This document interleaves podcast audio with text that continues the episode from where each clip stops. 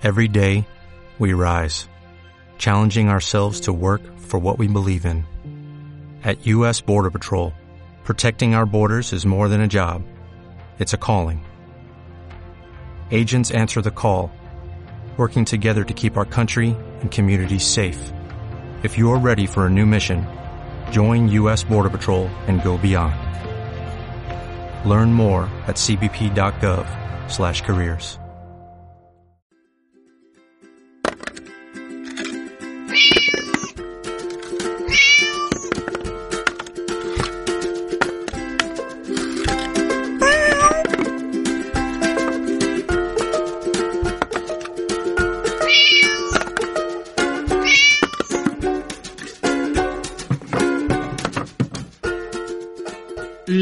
curiosa. Porque la curiosidad mató al gato, no a la gata. Actualidad, historias curiosas, polémicas, noticias chocantes, libros. Tirando del hilo para descubrir cosas e historias que merecen ser contadas.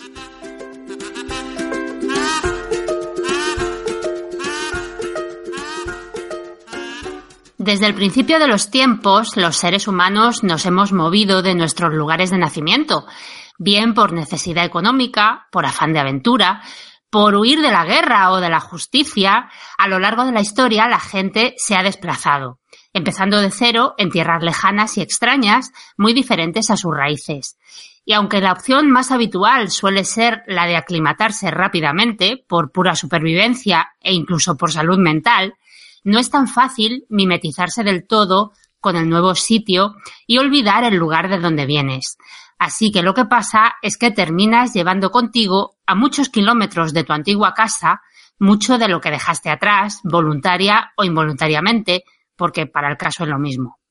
Hoy en La Gata Curiosa vamos a acercarnos a tres casos de los muchísimos que, que existen y existirán de esta resistencia a dejar de pertenecer a tu lugar de origen a pesar de todo.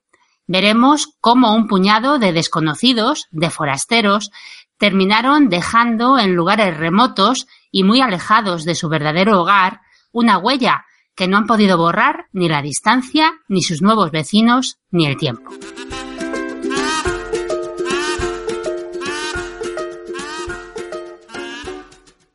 Bienvenidos al episodio de la gata curiosa de la jeférrima Honky Miss en este episodio 83 de Invita a la Casa.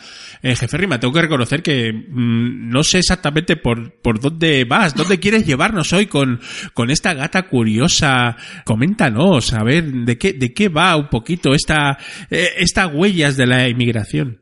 Tengo intrigadísimos, ¿eh? Mucho. Pues veréis, como, como decía en la intro, yo me he acercado a estos tres casos por pura casualidad. Mm, no ni, siquiera recuerdo dónde vi el primer hilo del, de que, tiré, ¿no? Y estoy segura de que hay muchísimos más parecidos e incluso más sorprendentes. Y es que por muy bien que te trate un país o un pueblo donde llegas para instalarte siendo de otro sitio, no es fácil renunciar a lo que dejas atrás, a lo que eras antes de llegar allí. Y aunque hay emigrantes que se terminan fundiendo con los autóctonos de su nuevo lugar de residencia, son más los que se resisten a olvidar del todo de dónde vienen. Aunque a veces la nostalgia sea dolorosa, conservar lo que fueron, sus raíces, es también una forma de sentir cerca un sitio del que no siempre han salido por propia elección. Entonces, bueno, vamos con el primer caso. Nos vamos a ir hasta Francia, concretamente a un pueblo muy cerquita de la frontera con Italia, en los Alpes de la Alta Provenza. El pueblo se llama Barcelonet, o sea, como pequeña Barcelona, y es una ciudad que se fundó allá por 1231. Y bueno, la historia es, es que en el siglo XIX muchos mm, habitantes de este pueblo, de Barcelonet, emigraron a México. Y en una primera oleada se fueron a Luisiana, porque en aquel entonces, pues, Luisiana era francesa. Pero claro, cuando Francia vendió este estado a Estados Unidos, los emigrados de Barcelonet pensaron que México era un buen sitio donde instalarse, un lugar con muchas oportunidades y además con la independencia en el horizonte. Mm, México se independizó en 1821. Y bueno, también cuando Maximiliano I fue emperador de México, hubo otro montón de gente de Barcelonet que emigró. sobre todo a la zona de Puebla y también en Veracruz. Y muchos de ellos se dedicaron al comercio de telas y se les dio también el negocio que llegaron a controlar el 70% de este comercio en México. Eh, fueron, bueno, tuvieron bastante éxito, se aclimataron muy bien allí y les, les fue muy bien.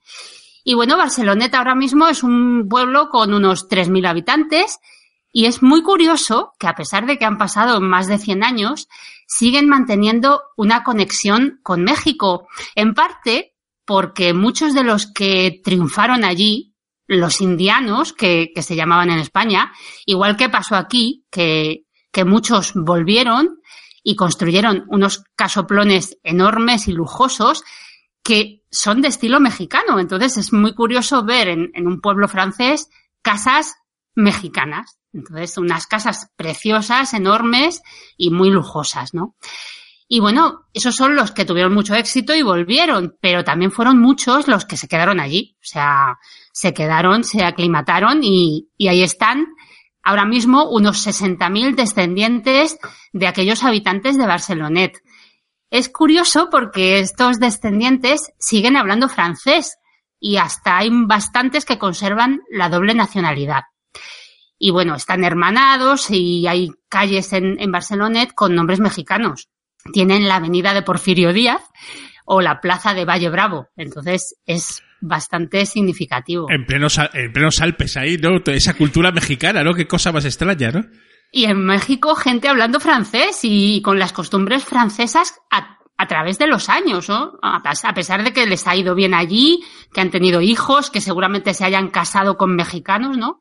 pero siguen guardando incluso la doble nacionalidad. Qué fuerte. Esa, eh, pero bueno, sí que es verdad, eh, Teresa, que eso también es posible porque la, emigración fue masiva, ¿no? Y, de un núcleo de población muy localizado, ¿no? Sí, sí. Vamos con el segundo caso.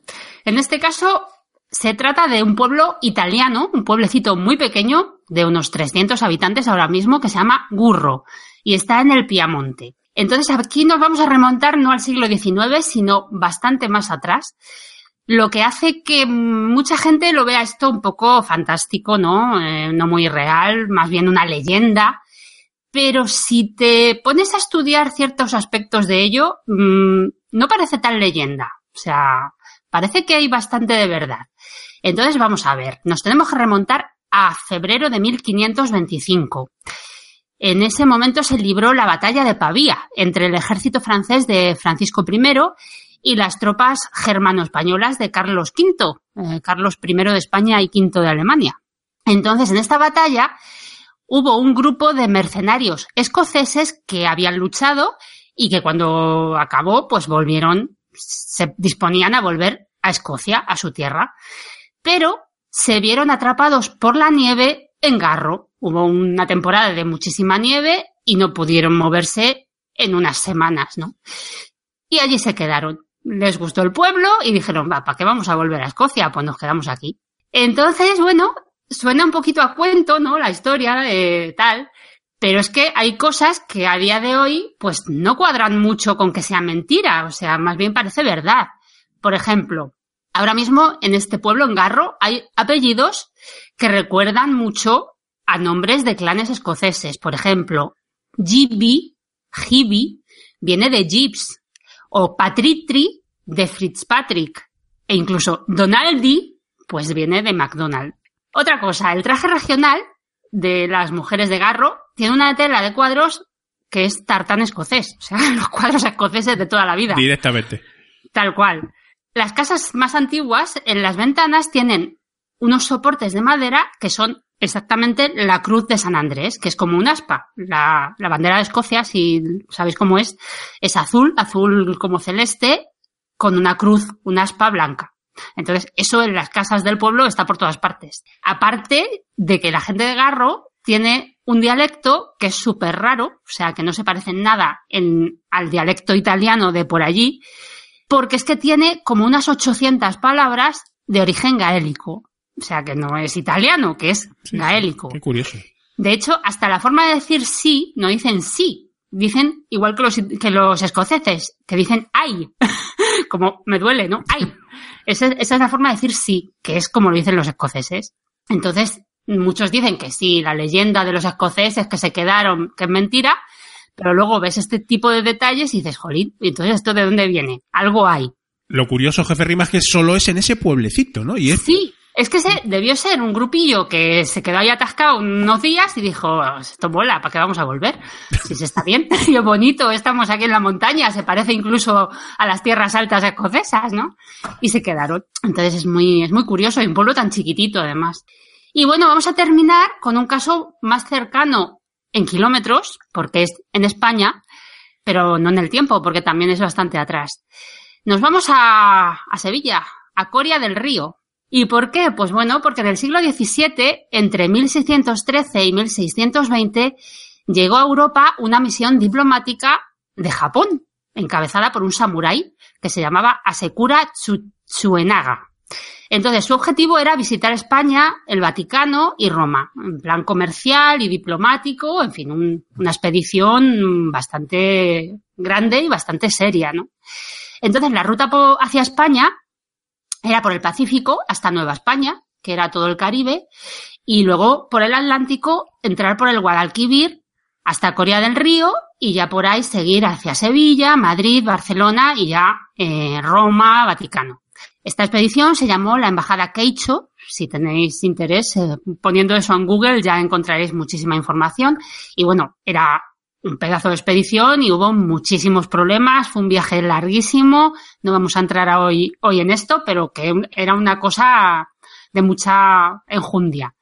Entonces, bueno, el caso es que algunos de los miembros de, de la embajada se quedaron en Corea del Río esperando al resto a que volvieran del viaje por Europa. En vez de ir toda la comitiva, pues unos cuantos se quedaron esperando para luego coger el barco otra vez y volver a Japón. Y bueno, se quedaron esperando siete años. Siete años hasta que volvieron los de la embajada, pero los japoneses, chicos, se habían adaptado muy bien al clima, al pueblo y 15 de ellos, 15 japoneses, dijeron, mira, yo no, no me voy, yo me quedo aquí. Entonces estos japoneses se terminaron casando con chicas de Corea, eh, tuvieron hijos y bueno, y es muy curioso que cuando se casaron o cuando tuvieron niños y los inscribieron en los registros, claro, eh, estos señores japoneses tendrían apellidos japoneses complicados de, de escribir y de pronunciar. Entonces, en los registros de la iglesia o en el registro civil, a los niños que nacían de padre japonés y madre española, les ponían de apellido Japón. Entonces, ahora mismo en Corea, que hay unos 30.000 habitantes, todavía hay un montón de gente que se apellida Japón. no me lo puedo creer. Ahora mismo hay unos 600 eh, habitantes de Corea que tienen una, en primero o en segundo lugar de apellido Japón. Entonces, bueno, es una conexión muy curiosa. En 1992, una delegación japonesa visitó el pueblo y, pusieron una estatua del samurái. Y curiosamente también, el equipo de rugby de Corea se llama los samuráis. Qué fuerte. esto, esto es tremendo, jefe Riva. La verdad es que se, hace, se hacen unas conexiones culturales eh, muy claro, interesantes. Entonces es gente que se va muy lejos, que no vuelve jamás a su casa, pero no puedes dejar de ser lo que eres y de dejar tu, tu huella, ¿no? En sitios extraños, pero que, que también se impregnan, ¿no? De lo que, de lo que son sus, sus emigrantes, a fin de cuentas. Sí, eh, ¿cómo es, Hugo, la, la, aldea global, el mestizaje y todas estas cositas, eh? Pues sí, es muy curioso y hay que estar a favor siempre de la mezcla, pero, pero es que esto ya hay algunas que son rozan el absurdo. Yo lo, me he quedado alucinado con lo de Japón del final. Totalmente. Ahora entendemos por qué a los japoneses les gusta tanto el flamenquito y la sevillana y todo eso. Es súper interesante. O sea, si buscáis más información sobre esa embajada, el viaje que hicieron que tuvieron un montón de problemas y luego esto, o sea, los que dijeron, mira, ya total, si llevamos siete años aquí esperando para volver, nos quedamos. si esto está muy bien. Seguro que tenéis, eh, gente people, también algún otro ejemplo, aparte de los tres que ha puesto Teresa, de, de, este, de, este, de esta movilidad, ¿no? De esta movilidad del personal en la inmigración. Uh, y bueno, a lo mejor alguna curiosidad. A mí mm, me suena uno que me comentaba mi abuela de un de pueblos enteros en, en Soria que porque no había trabajo, eran pueblos pequeños, se, se marchaban a, a trabajar a, por ejemplo, a Cataluña, ¿no? Entonces hay muchos pueblos del Vallés, de la comunidad de, de, de, de esa, de esa zona de, del Vallés y tal, donde iban, eh, pues no sé, eh, familias enteras sorianas a- allí, ¿no? Y todas las costumbres sorianas, la gastronomía en esos pueblos del Vallés so- están, son muy castellanas también, porque Claro. Claro, evidentemente es, eh, vas, vas con tu cultura a los sitios, ¿no? Entonces, si va una persona no se nota, pero si va un grupo fuerte de personas, al final ahí hacen, lo, hacen todas estas curiosidades que nos acabas de comentar, jefe Rima. Pues sí, pues sí. Bueno, eh, muy interesante esta gata curiosa. Eh, Gente People, darnos feedback si tenéis algún ejemplito que, que, que darnos sobre este particular.